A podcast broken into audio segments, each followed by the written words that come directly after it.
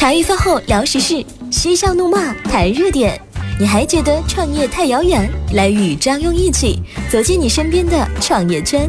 这个夜晚，我们一起 You Up Show，聚焦时下创业圈热点话题，为你带来最有调性的辣评。大家好，欢迎收听 U Up，我是主持人张庸。本周这个周一啊，开始就每个周一的上半段，我们就要开始这个一周的创投新闻点评。我们看看这个上一周有哪些大事儿发生了，一起来聊一聊。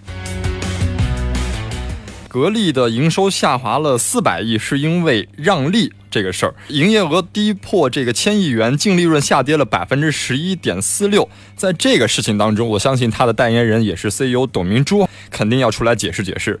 果不其然，在昨天的广州进行了首场线下的公开课解释当中，去年他说营业收入下降下滑是因为去年做了价格的调整，他否认这是打价格战，因为格力的利润最高。只是让利，肯定有记者不会放过这个话题，就是说与雷军谈的十亿元赌局这个事儿，你现在该怎么看？有人说这个赌局确实我赌了，但是呢，他们评论我是个网红，我就是个网红，我就是要讲真话。大家说这个十亿赌局，现在我的营业额下滑了，你们说我赌输了，我死定了。但是这话我说出来了，我现在还活得很好，你们觉得我死了吗？这个事情哈，很多网友就发出自己的这个想法和点评了，就是说这个女王特别霸气。有人说了，这是一个唯心主义者，咱们用时间去证明。还有人说，你这话说了怎么不上天呢？还有人说，这个赌局现在看来，也许可能啊是雷军的十一嫁妆。最后，我只能默默的祝福了。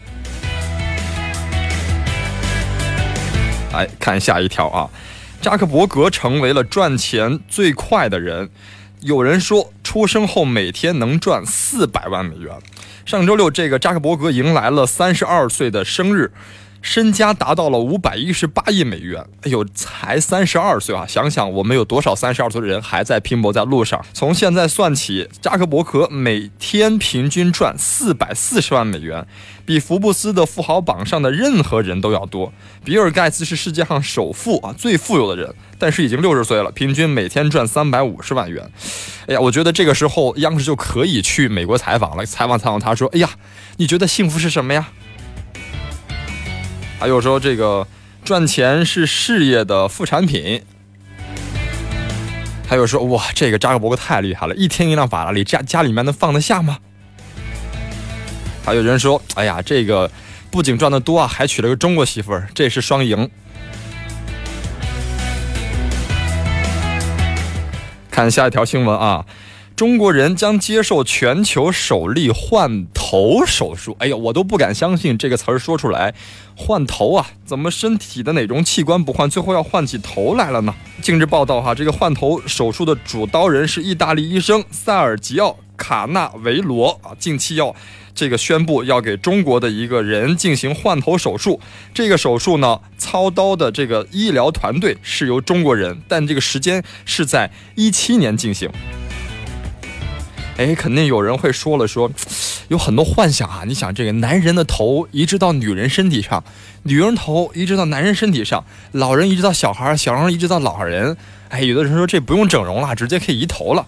还有人说，这个很多想象力，但是会不会以后社会大乱了呢？如果这个技术成熟，普及到几乎这种民营医院什么都会有，不会出现这种道德呃沦乱，或者是法律无法监控？还有人说了，说哎呀，这个想出国办一个国籍，那就不用麻烦了啊，不用去排队或者是被这个拒签，可以直接换个头变成这个外国人了。哎，最后我们还是说这个换哪儿不好，非得换头，真的有那么必要把头换了吗？大家可以想想这个事儿，他所实现的那个场景，太可怕了。哎，今年的五月十五号啊，三大运营商公布了提速降费的方案。这个事儿已经说了有一年了吧？我记得去年我们国家领导人提出这个事儿，分别约谈，情况如何呢？三大运营商表示说，超额完成了这个预定任务。各位在路上跑的各位，有没有感觉到自己的手机的这个话费降低了呢？有没有感觉自己的流量够用了呢？很多网友，我们进行了一个测试啊，很多人表示说这个提速降费感到并不明显。哎，有专家就说了，说感到不明显没关系啊，这是因为流量的单价下降，但是用户你们每天 APP 不停的在线上各种，现在又跑各种视频，你们的使用量上去了，所以你们感到不明显。有人默默在后面拿个钻说：“专家你过来，我给你玩儿。”还有人说：“废话，这以前我们啊五百兆一个月都用不完，死活就是可劲儿用啊。现在呢，我恐怕大家手机上现在开车的你们，是不是一个月五个 G 都不够用呢？是不是有这样的感受？所以一年之后啊，这个运营商的方案究竟怎么样呢？大家可以问问自己，看看自己的流量表就知道了。”哎，我们谈一谈这个事儿啊，这个事儿最近还是事件不停的爆出。阿里啊回应这个 A I A C C 除名，现在又开始表示啊继续有合作的这个可能性。呃，我们说这事儿吧，就是阿里加入了国际反假联盟一个月后，阿里巴巴面临的极大尴尬，就在今天这个暂停了阿里巴巴的会员的资格啊。什么原因呢？就是全国各大品牌对打假的承诺，对阿里这个承诺还是感到担忧。就是你承诺了，但是我觉得还是会，呃，这个模拟啊、抄袭啊、打假，这还是有假产品啊。不过这个 I A C C 董事会日前接到一份这个匿名的电子邮件，要求 I A C C 取消阿里巴巴的会员资格，所以有这个除名的风险就出来了。说是什么事儿呢？国际反假联盟的主席罗伯特·巴奇斯持有阿里巴巴的股份，这就可怕了。原来这个事儿是通过这么个私人的恩怨去解决的，而且不单是持有阿里巴巴的股份，还与阿里巴巴副总裁的关系十分的密切，还帮自己的家庭成员运营 IECC。所以这个事儿一出来，肯定啊就要被取消他这个。呃，资格的一事儿，但是阿里又这个开始回应，开发开了公开信，说他们继续不但没影响到，还继续有合作，坚信说阿里巴巴成为全球的电商平台，并且全力解决全球范围内面对和解决假货问题的重要组成，而且这个一直会做下去。这一而再再而三的事情挑起来，我觉得这个事情给马云也是啊非常的丑的啊。另外。很多网友在提醒了，就是说虽然方便，但是呢，这个阿里如果再不整顿，啊，我觉得这个事情就越走越窄了，让自己的路，最后你没有办法走向国际化。呃，现在确实啊，在 BAT 三大公司当中都各自发生了不小的事情，不得不提醒，就不是说你已经霸据了三大山之一了哈，你还是得。全心全意为人民服务，体验不好啊，以利为本，以利主本这样的事情，人民是不买单的，迟早要会会把你揪出来。所以说，一定是这个给大家更多的体验感好，一定不要欺骗我们的消费者。再看一个事儿啊，就是索尼手机市场的高管日前在一次媒体接受采访中表示。他们的一款手机，智能手机在日本的用户数大约有一千两百万名，而 iPhone 手机的数量则是两千八百万名。索尼之所以会在智能手机当中斗争哈，处于下风，你们猜主要是什么？他说主要是因为 iPhone 便宜。我老天呐，iPhone 便宜吗？在这个他们当地会比索尼还会便宜吗？哎，我觉得这个事情，呃，一发出来，很多网友啊就在。呃，网上说了，而且还亲测了这两款两款手机，确实发现了，啊，这个索尼手机有一些故障，有一些跟 iPhone 手机比起来一些差别。还有人说，哎，为什么中国呢这个很贵，还是卖的很好呢？这是一个手机卖不出去，市场占有率低的一个理由吗？这个说不通吧，恐怕。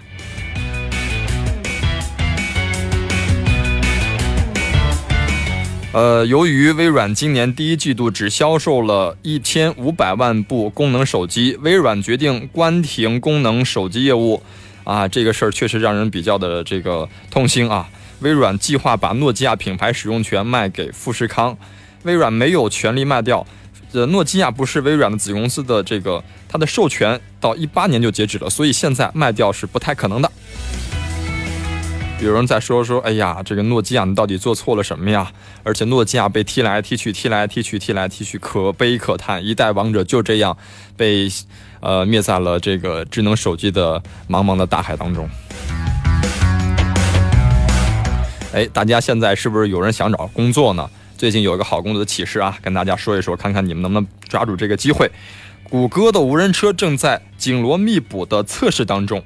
呃，因为无人路上测试会难免遇到一些路况或难以预测的状况，所以为了这个无人车的安全，必须要配备一名驾驶人员啊。他们给出了二十美元时薪的志愿者的这样一个岗位，谁想开着无人汽车上路进行测试？二十美元的时薪游走在美国的这个中游。呃，已经是属于比比较高的这个价格了，也就是一个月我们拿出来这个费用在人民币，大概是一个月美元大概是三千五百到四千美元，美元都得这么高，在中游这样一个收入，我们想想，哎呀，谁赶紧这个有机会能开上无人汽车去到处跑，而且不用这个各种的工作压力？有网友就说了，说只要管盒饭啊，我一定去参加这个工作。啥时候咱这个中国的无人汽车啊？据说有乐视出来了，是吧？还有这个好像汽车之家也开始做这个无人汽车了。啥时候无人汽车中国无人汽车招这岗位，我一定去试试去，真的是很挣钱。今年特别火的就是咱这个机器人了，呃，AI，谷歌 AI。除了能这个什么跟人下围棋，把人吓吓吓跑吓跑了啊！现在这个无人呃，这个这个机器人，真机器人开始自己去去写诗了。哎，这个诗人的角色又开始去介入了。他刚刚读完了两千八百六十五本小说。然后开始用自己的深度学习写了一首英文诗。大家如果有兴趣的话，可以在网上看一看这个英文诗哈，非常的这个，呃，虽然很简单，但是也很好玩啊。有网友就说了，这首诗写完一看就是读的琼瑶的这个小说。我说哇，这个想象力很多啊，这个要不要给他给 AI 给这个机器人注册一个陌陌账号呢？未来还可以这个撩妹。我觉得这个，呃，Google 的这个 AI 已经抓住了爱情诗歌的本质。我觉得下一步，这个可以，呃，跟这个这个什么什么相亲网站啊，或者是跟这个寂寞的男生女生啊，可以聊一聊了。哎，我觉得这个互联网怎么走入高校呢？最近有一个事儿，呃，给我们非常大的一个启发啊，就是泉州理工职业学院一门这个专业。放在了学校，就是移动商务微商方向（括弧）。哎呀，我觉得现在学校确实与时俱进啊！我上大学那会儿已经有了这个新媒体专业，当时我还抱着这个一腔热血，我说一定要学新媒体，跟这个互联网俱进，光学播音是没用的。现在啊，与时俱进，应该可以这个明目张胆拿着手机在课堂上学微商了。它会被列入高考的一个志愿。你们想要学这个专业，考这个学校，就必须在这块儿有兴趣啊！我相信大部分很有兴趣。好多我们来过这个节目的创业者，在什么高中的时候都开始做自己的。我觉得，哎，提前在大学当中学还是蛮不错的。但是有学生就调侃了，我说：“老师啊，你做过微商吗？你只是懂理论吧？”我说：“你还不如别教那四年，你跟我实践四年，你跟我实践四个月，我都比你厉害。”有人说这个微商已经成了主流商业模式，而且并且得到了这个高校啊、政府的认可啊。哎呀，我觉得确实现在这个互联网走向高校的模式，都能觉得可以多设立几个啊。但是一定是不能光理论，理论实践相结合。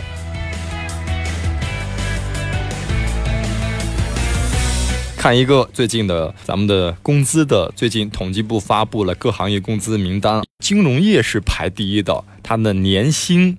最高是平均是十一万四千七百七十元，信息传输软件和信息技术服务业十一万两千零四十二元，科学研究和技术服务业八万九千四百一十元。这三个行业平均工资分别是全国平均水平的一点八五倍、一点八一倍和一点四四倍。平均最低的三个行业是农业、林业、牧业、渔业。是三万一千九百四十元，住宿和餐饮业四万零八百零六元，水利环境和公共设施管理四万三千五百二十八元。这三个行业分别平均工资为全国平均工资的百分之五十二、六十六和七十，最高和最低行业的工资之比为三点五九。二零一四年的三点二八相比，差距有所缩缩小，但是回头一想，哎呀，咱们每天也是在这说着话呀。我们传统媒体也是非常的这个，呃，光荣啊，但是怎么没有进入这个前三呢？我就感觉是真的对不起，真的跟大家说对不起，我拖大家后腿了啊！而且再想想说，你看这个最高平均工资才十一万，你说什么样的行业能买得起深圳这房价？嗖嗖直涨啊，连这关外都涨到六七万块钱了。这个，哎呀，我觉得。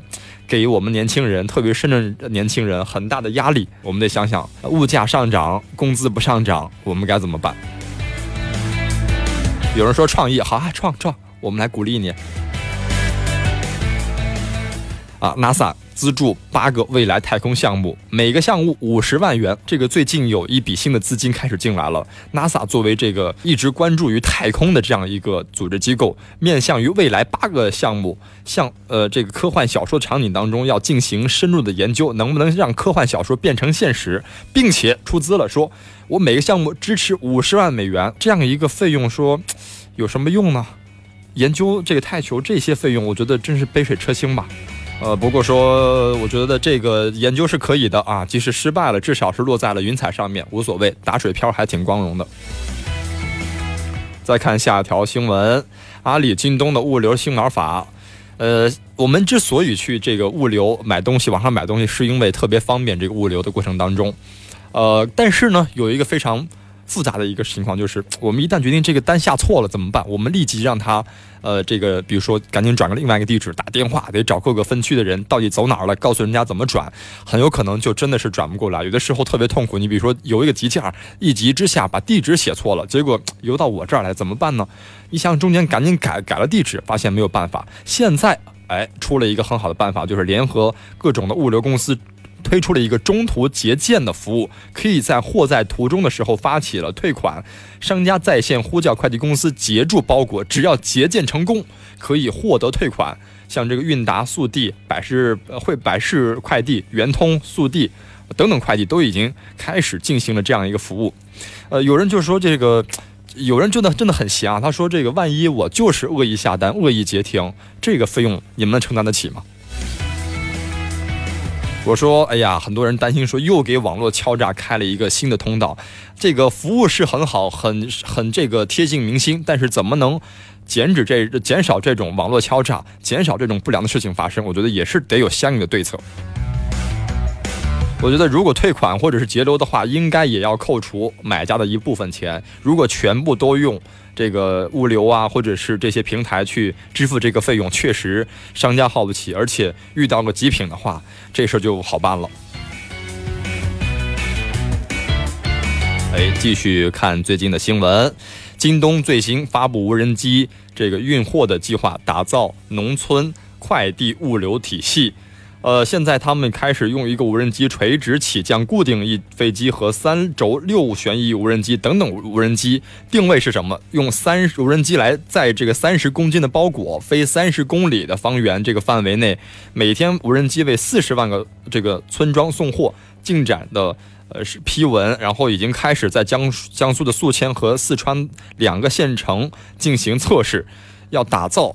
要开始去往这农村的快递物流用无人飞机去抢占了。哎，想想这是什么呢？因为这个好多农村我知道物流的这个汽车还没进去啊，用无人机估计是这交通不方便，所以是不是国家得配套快点把这个路修好呢？还有人网友就在问说，这么重的东西它能续航怎么办？来个雷暴天气怎么办？物体被砸下来损坏怎么办？这些啊，还有比如说有黑客突然。中间给你截停了，把东西自己捞走了怎么办？等等问题还是需要去想明白的。哎，最近发生一个特别有意思的事儿啊，就是我们知道现在这个约租车领域，特别是交通领域当中，是有一个重大的转折点，就是柳青做了这样一个事儿，他找到了苹果总部的 CEO 库克，与他成功的会谈，只用了这个二十二天。就达成了十亿的啊，应该是我我应该没猜错的话，是应该十亿美金的一个这个投资吧？苹果开始啊，是十亿美金达成了这样一个投资，投资了滴滴。呃，他还在这个这个访谈当中开玩笑说啊，就是任何一家水果命名的公司都能达成伟大成就。他说滴滴的法定名称就是小橘快治，指的是一种小橘子啊。哎呀，我觉得柳青就是厉害哈，这个拍了苹果又拍了自己，这个拍马屁的中式的这个方法就是厉害。这种拍马屁方式，有人就说了说醉翁之意不在酒啊。然后有人在说，这个苹果在本季度消耗掉二十亿的库存，然后就投资滴滴也是有道理的。哎，苹果这么一做，其实给大最大的压力就是易到用车。易到用车这个压力大呀，十亿美金，他的 CEO 周航发布内部信，提及五点看法，必须要强力的镇压和这个把压力减了下来。对手获得巨额的资金和战略资源，必定让这个竞争更加的残酷和激烈。面对态势，我们必须要。下一决心，下一死战。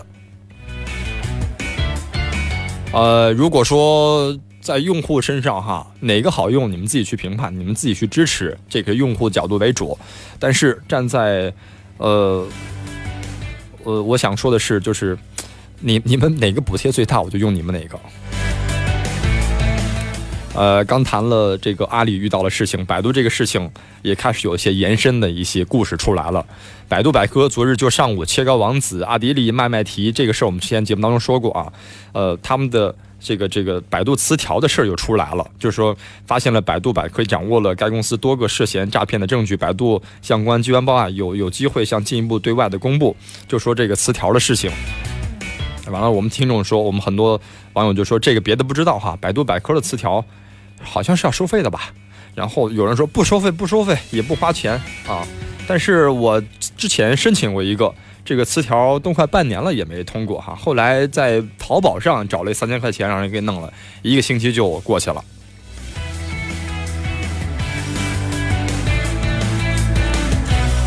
最近有篇这个微文特别火，也跟大家分享一下。不知道大家有没有看过一个图片啊？先说这个图片，他说你不一定学过摄影，但是每张照片至少五百元。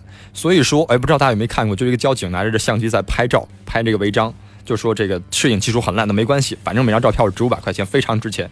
说了是个什么道理？就说你的专业再牛，不一定赚到钱，但是平台很重要。最近有篇文章特别火哈，我也搜到了，就是。在入江之穷这个微信账号上写到了，别错把平台当成你的本事。有几句话可以跟大家分享一下，就是说，呃，有些朋友圈里经常有人晒自己的人脉啊，有些网红我认识啊，那大咖我认识啊，我和某某吃完饭啊，我和工作的原因结交了一些大咖啊，自带光环了，出去谈合作，觉得一听我是什么公司的，我是谁谁谁，感觉这个别人就会有一些异样的眼光投过来。但是这个文篇文章当中就说了，说长期对话大咖带来的虚无自信心应当克制，衬托他人光芒只是锦上添花，并不能照亮自己的前行之路。还有一句话特别棒，就是之前你身上的光亮是舞台给你打的灯光，不是你自带的光芒。还有最后一句话就是。呃，其实占用大平台的资源其实没有好炫耀的，毕竟离开了平台，你还剩下的东西才是你真正的本事啊。上半段呢，我们把这个话题抛出来，在下半当中，我们将跟大家一起讨论一下。大家可以关注节目的微信账号 U Up 英文大写字母 U U P，可以跟我今天以上的几个问题一起来讨论，包括最后留的这个话题。在下半当中，我们请上今天的我们的一个网红艾子静来聊一聊这个话题和聊聊他的。一个创业故事，他就是一个完全没有利用平台让自己的事业、让自己的梦想得以实现，而且做得非常成功。聚焦时下创业圈热点话题，为你带来最有调性的辣评。接着回来，这里是 U Up，我是主持人张庸。上半段我们聊了这么多的关于上周的新闻，不知道大家有没有感想哈？大家可以跟我继续互动，参与我们每期话题的讨论。特别是在周一的时候，我们都会盘点上周的这个新闻事件。关注我们的平台 U Up，英文大写字母拼写一下 U U P。关注之后，张庸我的微信账号将会推送给您，加上我私人账号之后，即便和我聊天。我们把一个问题抛到下半段，因为我下半段有一个这个达人，也是自由职业爱好者，也是一个。非常有才华、有颜值的一个美女。她曾经是这个这个在大公司上班，是吧？呃，之后我们开始自己的自由职业，实现自己的梦想。所以她的这个作品给我看的时候，我非常惊讶。您是在做的一个叫插画师。是吧？是的。我们马上请出他哈，爱子金。刚才我在上面呢抛出来这个问题，就是别错把平台当成你的本事啊。这个话题我想聊一聊，你怎么看待？因为，嗯，比如说像我一样，我站在这个平台，我说话也许就成了我的本事了，但是我也许会错把这个当成自己的本事了啊。那你没有在平台当中，你怎么看这样的话？呃，其实之前吧，呃，我的经历还是呃很多大公司的，比如说我呢，之前不是在中山大学毕业嘛，所以说机会还是蛮多。然后一开始的时候，我会觉得啊，我是一个这个名牌大学毕业的，然后我的那个呃给我那个 offer 的公司有很多，嗯，最后我选择了也是在深圳的一家就是非常知名的公司，其实就是腾讯啦。嗯嗯，在那个是那个平台，其实我学到了很。多，如果从今天回头再看来，我真的很感谢这段经历。嗯，所以，嗯，您的这个这个观点是，平台其实给你的本事助推了一把。助推的是自己的自信心吧，但是当你真正进入这个平台以后，你会发现比你牛的人多了去了。嗯。嗯，当然后呢，我就要摆平这个心态去向大咖们学习啊。当然我在腾讯也有不错的，我自己挺满意的成绩，就是呃，当时那个腾讯的三十周年文化衫是我设计的，并且最后得了第一名，所有人都穿上啊，然后特别高兴，但是也助长了我的那个虚无的自信心吧，就像刚才。你是，我也发现，其实，在那个过程当中设计的这个岗位上，我其实并不是那么的快乐。嗯，但是我会为了一个就是这么一个光环的这个职位，这么一个好的公司，我其实不想走。嗯，但后来我左思右想，再加上呃呃，包括经历的一些挫折，后面经历的挫折，我想其实我的确不是很适合做一个视觉设计师。嗯，所以我就。离开了，介绍一下自己吧。你现在做那几件事情？好的，那在这边跟大家自我介绍一下，我叫 Maggie 爱爱子静。嗯，然后我现在呢，是因为呃经历了许许多多的呃喜欢做的，而且想做的工作后，最后发现自己的定位其实还是从小最这那个最热爱的梦想，也就是画美女。嗯嗯，我小时候经常喜欢画衣服、画美女，喜欢看时尚杂志。嗯，然后呃那个时候不是很。新 QQ 秀吗？嗯，我甚至是把 QQ 秀的所有的衣服都画了一遍，画了一遍，没错。嗯，然后我就发现，你是上学时候画是吧？对，我从小学吧，然后我其实成绩好吗？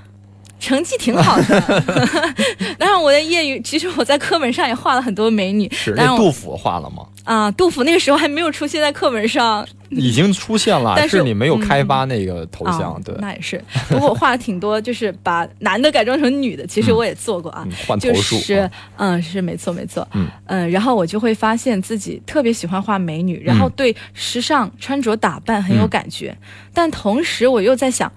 我很想做这件事儿，但是我不知道它的价值在哪里。嗯，在中国专门来画时装，啊，把这条路走得很，嗯，很很光芒四射的呀。我其实。见到的蛮少的，说实话，我其实就一直不敢走这条路。没人吃过这螃蟹。没错，没错。我呢是一个需要需要有那个偶像激励的人。我希望有人已经成功的走出了这条路，然后我只要那个向他学习，然后再加上自己的一些呃努力就可以了。嗯。但是没想到这个在中国这个行业的确是很少见。嗯。那个时候呃上小学中所以把自己包装成偶像了是吧？那倒没有，我很希望有个这样的人出现，但是没有，所以说我也那时候缺乏这个自信心去踏出这一步。然后呃，毕业以后我就按部就班的呃尝试了很多份喜欢的工作，嗯嗯，喜欢那个时候是一种概念。当我真正去经历了各种的职业，包括我之前做也做过那个像张优你这样的主持，嗯，也同行了，嗯，当然还是你比较厉害，嗯，没有没有没有，你是我偶像，没有了。然后在做主持的时候，我就发现其实还是蛮吃力的，嗯，所以说喜欢或者说你你你想要的这个平台，可能并不一定适合你的，但你只有实践之后才知道，嗯。然后包括我还做过嗯文案这类的工作呀，然后品牌。设计啊，品牌设计，嗯，还有呃许许多多吧，嗯，然后我觉得还是蛮蛮蛮勇于尝试的，嗯，当然呃花了好多年时间，也不是好多年了，但是也有个那个两三年吧。嗯，然后最后我真的觉得我无法拒绝心中的那种那种呼唤，我只要一看到美丽的衣服，然后看到服装设计效果图啊，包括有时候翻墙去看一看那个。各大那个世界全球的各大网站看他们的那个大师作品，我真的觉得好震撼，好惊艳到。嗯嗯。尤其是有一个那个转折点，就是当我那个看到有一位西班牙的非常知名，也是非常年事已高的一位时装插画师，当我看到他的作品的时候，我整个人都感觉啊，我就是要这样，这是一种找到了偶像。没错，在国外，没错，真的真的是要有个偶像。然后他呢，我看他的介绍时候，其实关于他的信息真的不是很多。嗯。但是我抓住了一个很很让我至今印象深刻的话，就是这是一位自学成才的插画师。嗯，没有人老师，没有老师带他是吧？对，我想哇，他能做到这这个行业应该有很多的这种专业啊，大大学的这种这种学院啊，没错是有的吧？其实你说到点上了，我之前也想，你不是一个这个这个科班出身的，没错，我不是，我是自学的啊。我之前其实想过，本科毕业要不读个研究生吧，报一个服装的专业。嗯，但是后来当我去浏览了时装专业的所有的专业课程以后，我发现我只对画画感兴趣，嗯，对制版、对面料、对呃他们的销售管理，我完全是不感兴趣的。是，然后我想干嘛浪费那个时间呢？不如自己开始画吧。嗯，然后我就开始尝试自己的那个绘画的风格，然后把一些作品放在国内和国外的一些那个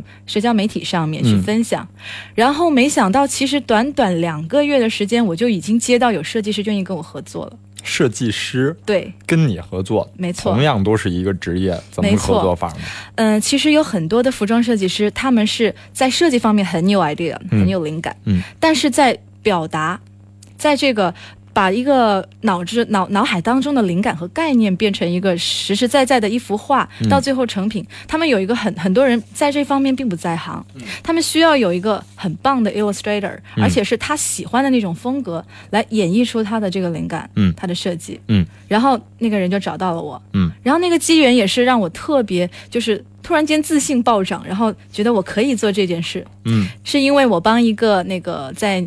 呃，澳大利亚的非常著名的时尚博主叫 Mika Jaganelli，嗯，那个美女真的是她，她在那个呃平台上面有六百万粉丝这么多，嗯，然后我就我觉得她那幅照片很漂亮，然后那个呃图像我就很想把它表达成我的风格，没想到画完了以后，她就马上转发了，然后她所有的粉丝都看到了，然后包括这位设计师，嗯，所以通过这样的方式联系到你，没错，嗯，希望从你身上找到一些灵感。没错，没错。然后现在呢，我到至今为止，我依然是他的服装设计的御用的插画师。嗯，那为什么不去跟着他去做呢？直接去这个这个西班牙，还墨西墨西哥是吧？嗯，对。嗯，其实是这样的。当我觉得时机成熟的时候，嗯，我自然会有那个灵感去。嗯，我其实是一个很蛮看感觉的人。你觉得他那是一个平台吗？他不是，他是个人了。他是个人，但是他个人已经自树立了自己的平台。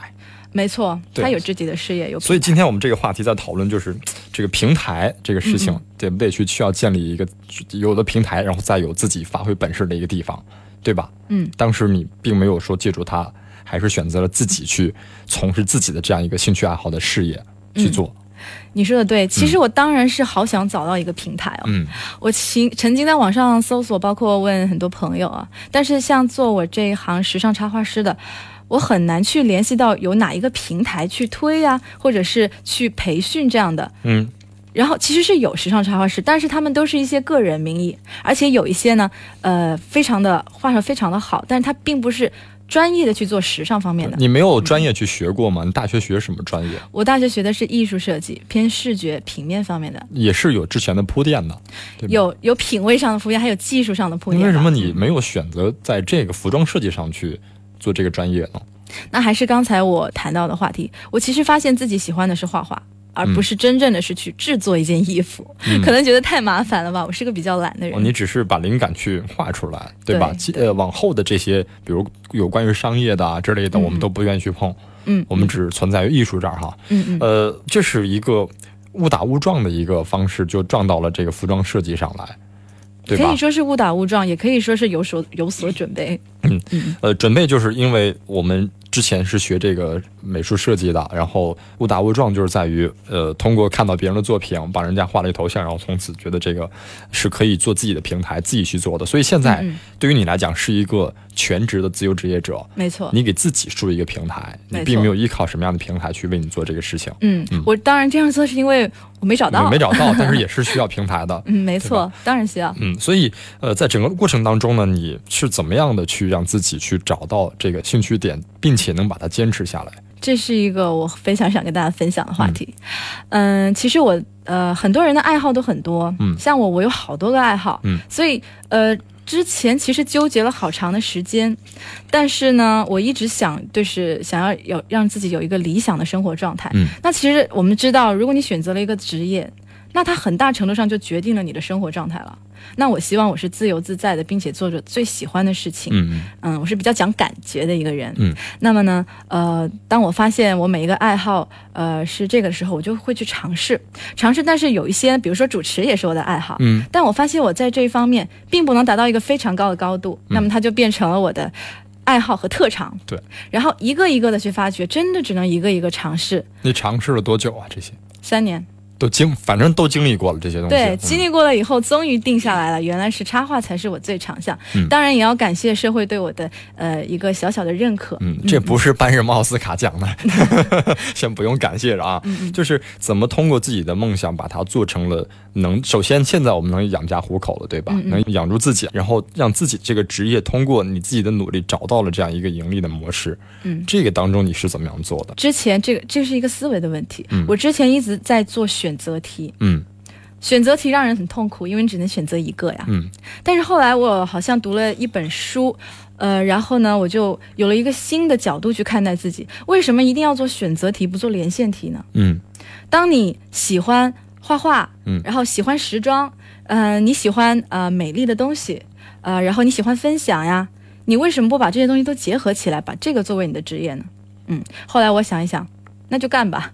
嗯，最后我找到了一个把我自己所有的爱好都融合成自己的事业的一个职业，就是时尚插画师。嗯，这个是我我我们都没有接触过这个职业哈。他是通过卖一幅画然后出售自己的这个作品吗？还是一个怎么样的方式让自己能赚到钱？好的，这个你说的这是其中一部分。嗯，还有帮呃品牌定制插画，嗯，然后帮设计师插加入他们的设计，嗯，包括还有很多时尚的衍生产品，嗯，比如呃时尚的所有行业鞋。包服呃服装，然后呃化妆品，包括发廊都可以。其实我现在的那个定制我插画的人已经延伸到美甲，然后美发的行业，他们都需要。所以我才发现，原来当我决定做一件事的时候，真的全世界都会为你让路。嗯，然后就机会越来越多，然后版图就越来越大。嗯。所以这些我们到这些这些客户来讲哈，都不是我们自己我不自自己去找的，嗯，都是他们通过各种方式找到我的。是的。所以你现在是一个 行业当中比较这个知名的一个年轻美貌的一个有才华的一个女子被认可了。所以现在我们做到有哪些案例出来了？嗯，澳洲的一位设计师叫 Ken Tan，嗯，他呢想要做一个，我就是一直心里面想做的事儿，就是把中式的服装跟西式的婚礼。服装结合，把红色跟白色的婚礼相结合。嗯，然后呢？做到了吗？做到了，现在已经。这个是你做的作品吗？对，这个是我跟他一直在合作的一个作品，并且将持续的这个系列一直设计下去。嗯嗯嗯嗯。还有就是比较多的时尚博主的合作。嗯，其实我发现插画在国外已经是一个比较成熟的一个市场体系了。嗯，但是在中国，其实大部分都是。就是欣赏为主，嗯。嗯，但是这样也说明在中国这个前景是非常大的，嗯。嗯，最重要的是你要真的要做自己最擅长的，然后跟着心走。嗯，这个话说的非常好，因为很多包括这个正在路上的朋友们，包括创业的朋友们，都是做这个事儿，其实并不是我所擅长的，并不并不是我所喜欢的，就是在这种信息平台当中，或者是求职平台当中，始终找不到，所以很多人都会选择说，我要不要再学一门技术啊，或者去蓝翔啊，去新东方啊，去吧学学个挖掘机技术啥的哈，去挣点钱，但是始终找不到，所以这种找到这种，呃，机缘巧合能跟梦想，能跟事业，能跟这个养家糊口结合在。一块儿哈，并且产生自己的一种社会价值、社会认同，这个是对于呃所有人来讲都是非常的美妙的一件事情啊。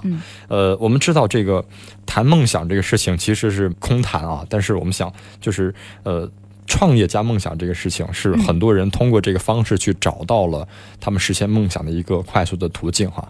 呃，包包括你在跟我在微信上聊天的时候，你说，呃，你是一个创业节目，并没有去呃自己开工作室啊，开这个公司啊，或者有养一帮人呐，所以你在怀疑说，这个我来这节目是不是好像感觉挺不对称的呀，对吧？是是啊，所以呃。谈梦想的时候，其实我们在谈到一个事儿：梦想、创业梦想真的是有关于一个团队的事儿吗？就是一个人一个人的平台，它是不是一个一个一个创业的一个事情呢？你怎么理解这个事情？这要看你想要什么。嗯，你的规划是什么？嗯，其实个人。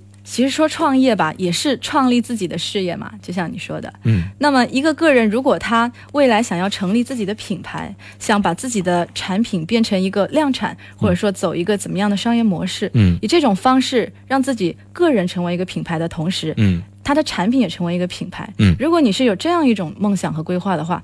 那你可以叫做在创业的路上。嗯嗯，其实我今天想表达一个观点哈，也就是呃，以后周一的这个下半段，我们都想邀请一些关于个人的创业的代表，因为我们我们都在去每次在邀请都是一个团队啊，一帮一帮公司人来去路演。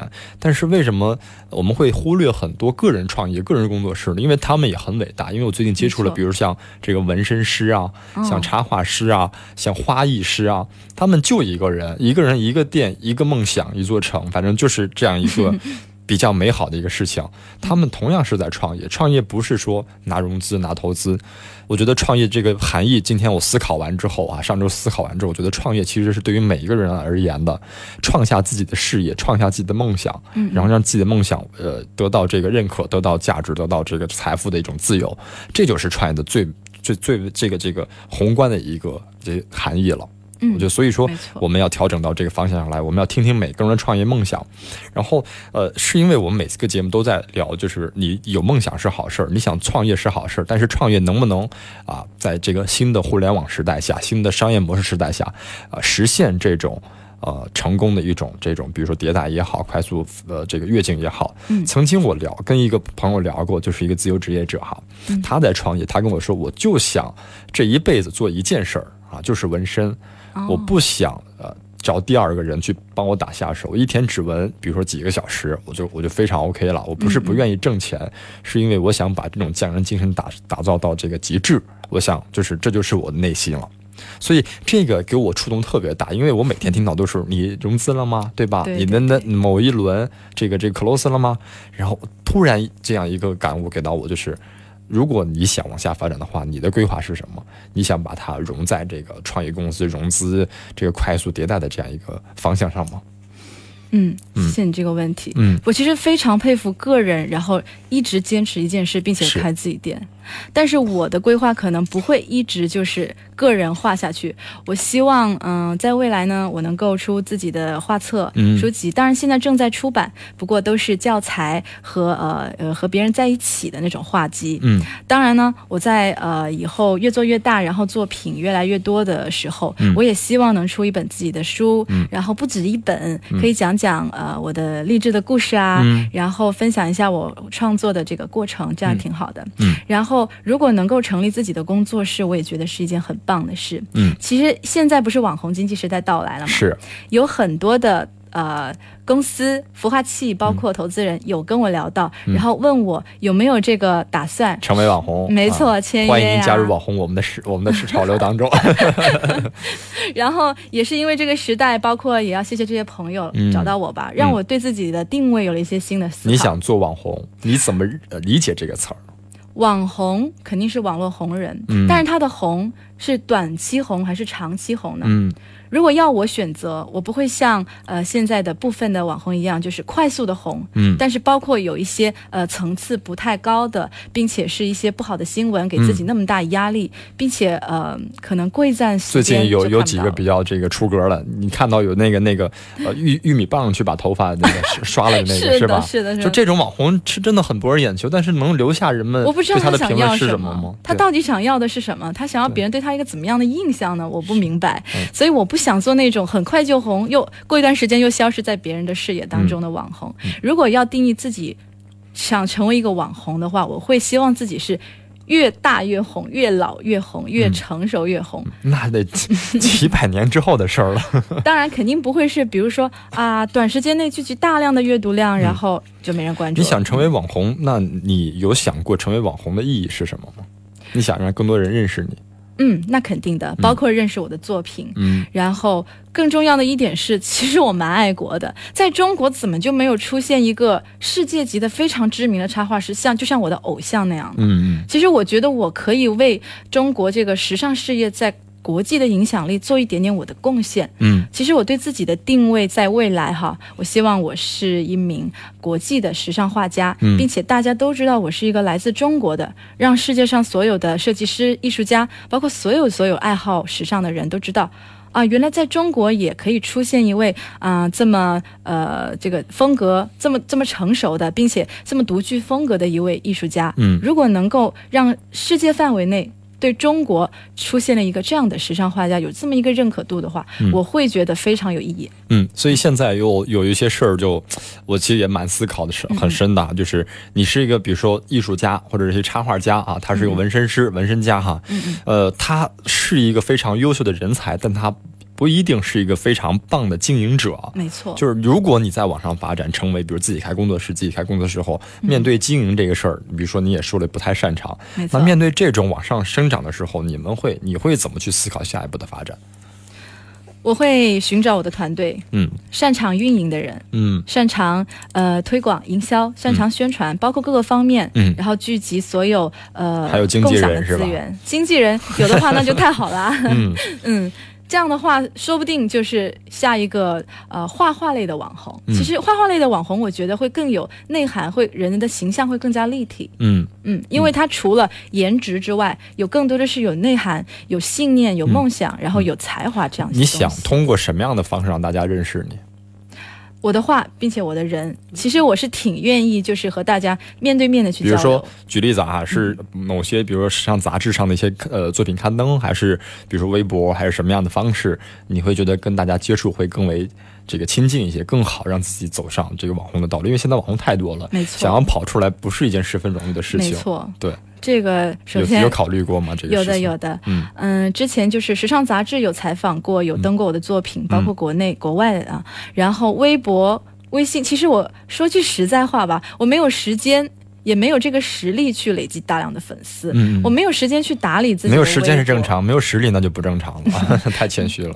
嗯，没有，我没有时间去打理自己的微博和公众号，他们就那样闲置在那儿，然后我画一幅就。发衣服，嗯，然后其实因为我的客户大部分来自于国外，嗯，我会更加重视国外平台上面的建设吧，嗯嗯嗯，呃，我最后再想谈一个事儿，因为我最近加了一个微信群，大概是在聊的一个问题是版权保护上，因为我们知道这个很多创业者，特别文化创业者哈，嗯嗯，这种很容易被别人去盗版，很别人拿去，然后就成为自己作品了，在版权保护上你是怎么做的？有很多朋友问到我这个问题，嗯。首先，我觉得不要是把焦点放在打假和就是怎么样维权上面，我觉得要把焦点放在自己的作品本身。嗯，首先你要建立一个独特的个人风格，让别人一看就知道啊，这个是 Maggie 爱的作品。嗯，这一看就知道。然后这是其一，那别人要模仿你，那就只能说啊，这个人是模仿他的。嗯，第二种呢，就是。把自己的签名不要用水印的方式了，其实可以用一些更加精巧的方式。嗯，例如咱们插画师，我会经常把那个签名写在呃头头发丝儿上啊。嗯，比如说一件衣服有一个飘逸的一个部分，然后我就把那个部分跟自己的签名连成一体。嗯啊，这样的话防伪的功能就特别强了。对，这是通过一个设计者或者一个作品的一个一个创创造人，去通过一个比较巧妙的方式去让自己的这个画品画画风或者是这种风格更有独特性。另外的加上自己的签名哈，但是站在我们站在一个比较这个客观的角度来讲，就是我们也得去寻求法律保护，也得去寻求版权保护，就是要探讨这个事儿了。我得提醒你，因为现在的这个仿造啊、模拟啊，太太快太多了，特别是像像就是这种。中国是一个比较就是各种抄袭的一个地方哈，所以这个时候我们希望建立起自己的核心壁垒是十分重要的啊。嗯，没错。呃，所以在节目结束的这个时候呢，我们再次去说一说今天我们来到这个直播间，呃，这个话题就是呃，我们自己给自己搭了一个平台去进行创造一个自己的梦想，这也叫创业 啊！这次通过你的这个分享，我们观点摆正了，创业把自己的事业创造创意出来，创造就是一个创业，不是说非得注入重金去把这个公司开起来就叫创业。谢谢这个 S 金的分享，谢谢听众朋友的陪伴。